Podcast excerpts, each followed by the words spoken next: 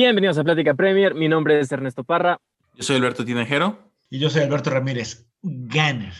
Y el episodio de hoy es traído a ustedes gracias a Annie Sánchez Nutrition and Fitness. Usen el código Plática Premier para obtener 5% de descuento en su consulta a partir de enero. Uy, uy, uy, eh, para la cuesta de enero, eh, bastante bueno, ¿eh? Así es, así es. Muy bien. El día de hoy vamos a hablar, o más bien vamos a discutir sobre dos jugadores, los dos mejores medios ofensivos que hay en la Premier League, Kevin De Bruyne y Bruno Fernández. Últimamente hemos estado escuchando como mucho debate de que quién es mejor, quién tiene mejores stats, etcétera, etcétera. Decidimos hacer un episodio para debatir o discutir sobre este tema, pero yo quiero escuchar primero al Citizen de Plática Premier.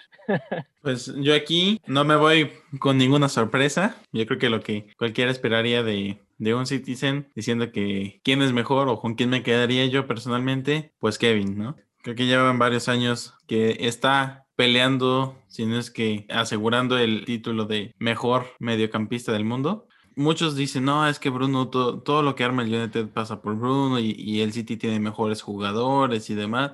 Y tienen razón, ¿no? Al final no destaca tanto Kevin en el City como Bruno en el United, por lo menos en estadística. Sin embargo, hemos visto partidos del United en el que por lo menos Bruno no empieza y pues vemos al mismo United, ¿no? Tal vez sin la misma precisión en ataque, sin tanta, tanta llegada, pero al final no vemos tanta diferencia de United.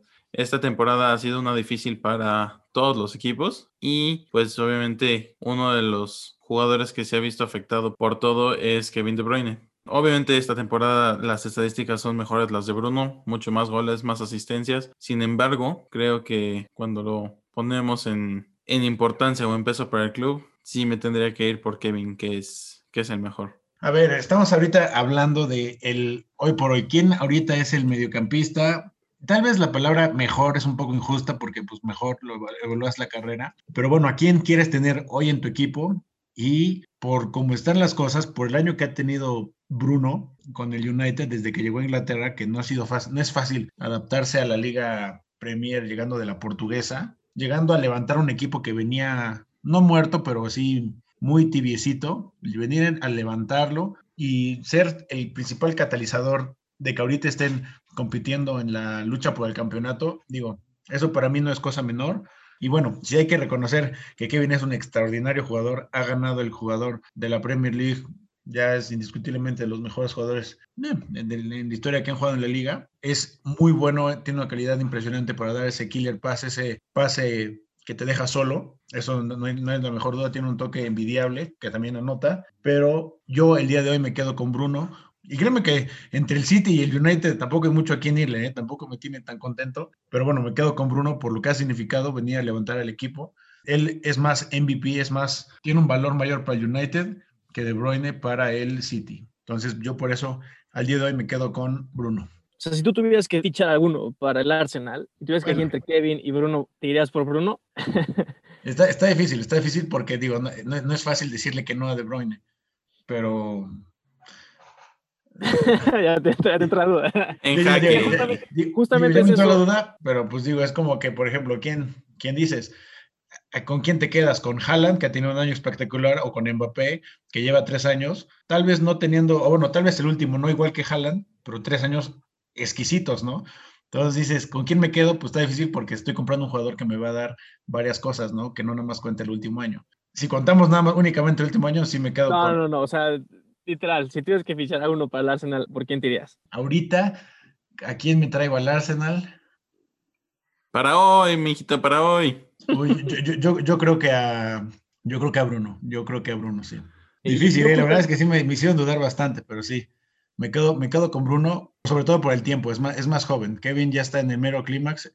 Yo Oye, que, que, lo, que, lo, acabo de ver y está cabrón es del 94, güey. Es más chavo que nosotros, pinche Bruno. Y De Bruyne tampoco es tan viejos, es del 91, ¿sabes? Sí, no, exacto, no es tan viejo, pero ya, ya, tiene 29, ya está ahí. 29, sí. Ya, ya, ya, va a empezar para abajo, ¿no? Bruno tiene 24, ese güey, pudiste haber jugado en la prepa con él, o sea. Casi, casi.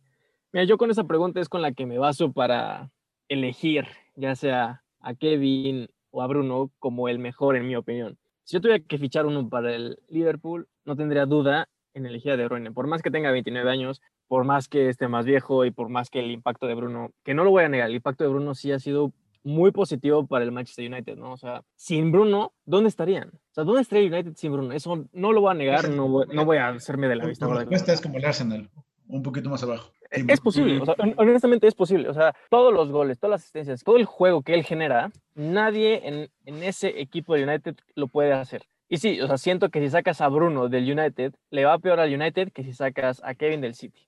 No voy a negar que el impacto que tuvo Bruno ha sido impresionante.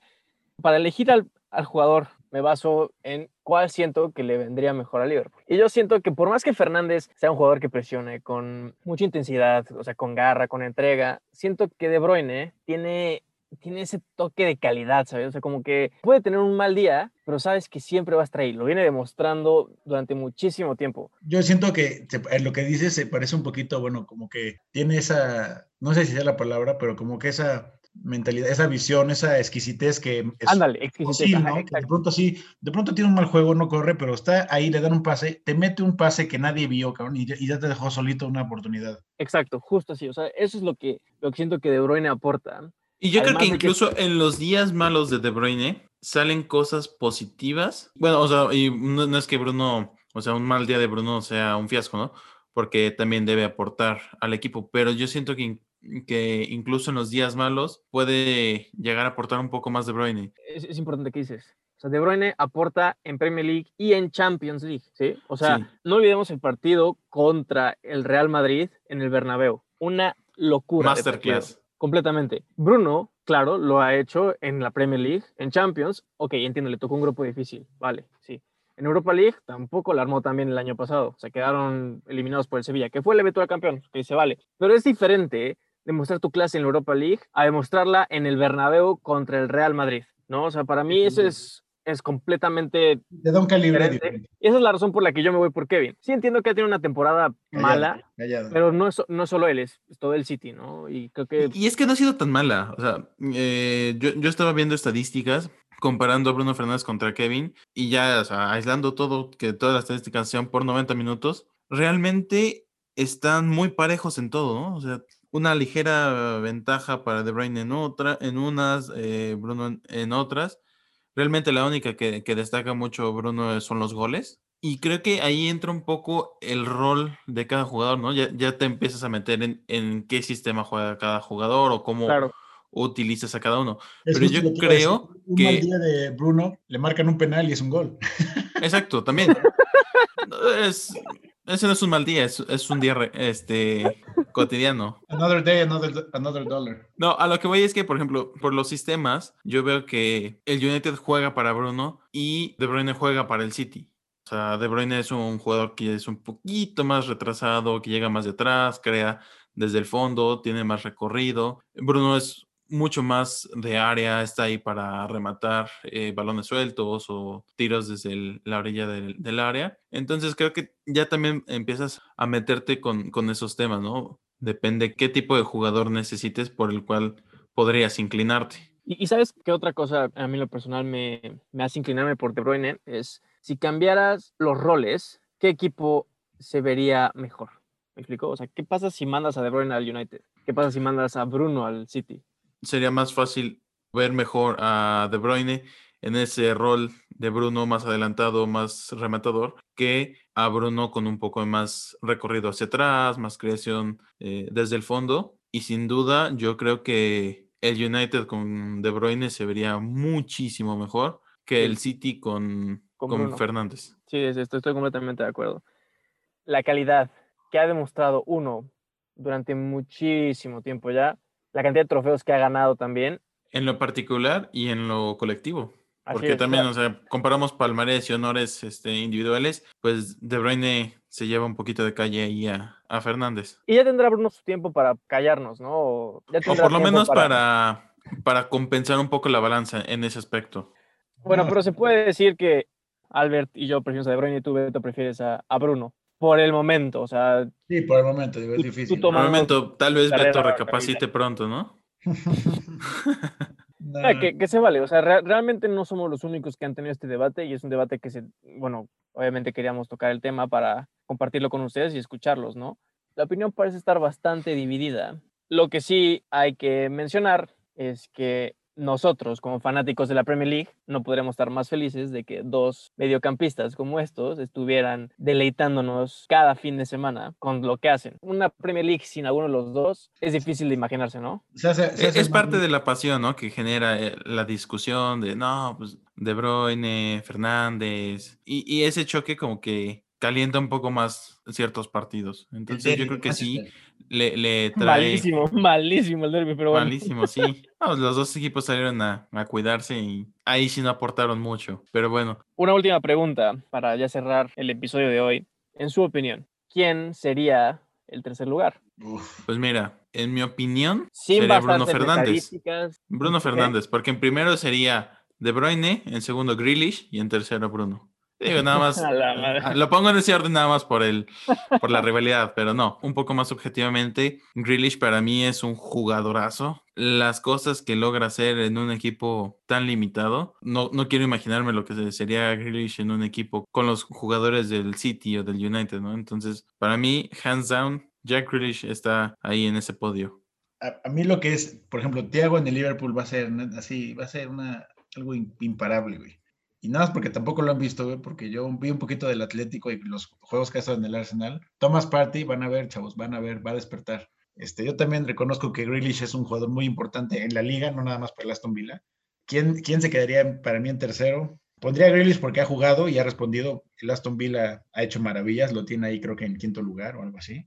Yo igual diría Tiago, pero siento que Tiago es un poquito, o sea, no es tan ofensivo, ¿no? O sea, es, esta vez más como, no, no me gusta decir contención, aunque sí ha jugado de contención. Pero es como un creativo retrasado, ¿no? El, famoso deep lying. El deep lying playmaker, ajá, exacto. Como un Pirlo, por así decirlo, ¿no? Ajá. Pero sí, estoy de acuerdo con ustedes. Yo también pondría al mago de Aston Villa en, en tercer lugar. En, al villano. al villano. Porque, pues no sé, no, no, no se me ocurre otro número 10 que, que le esté rompiendo constantemente como él, ¿no? Y como los otros dos que están arriba. Entonces, sí, yo, yo estoy de acuerdo con ustedes, creo que Jack Grealish es un merecido tercer lugar. Y pues bueno, estos son nuestros comentarios, opiniones acerca de quién es el mejor mediocampista de la Premier League.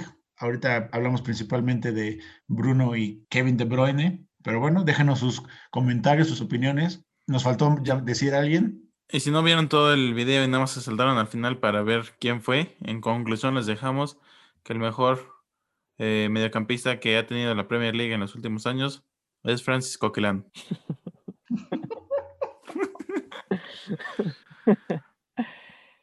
Y pues sí, muchísimas gracias por escucharnos. Les mandamos un muy fuerte abrazo. Recuerden seguirnos en Instagram, en Facebook, en Spotify, en Twitter y en YouTube como Plática Premier. Este episodio está traído a ustedes gracias a Annie Sánchez Nutrition and Fitness. Utilizando el código Plática Premier les harán un 5% de descuento en su consulta a partir de enero. Los links van a estar en la descripción del video y del post en Instagram. Gracias por escucharnos, les mandamos un muy fuerte abrazo. Nos vemos en la próxima. Les mandamos un abrazo de gol a todos.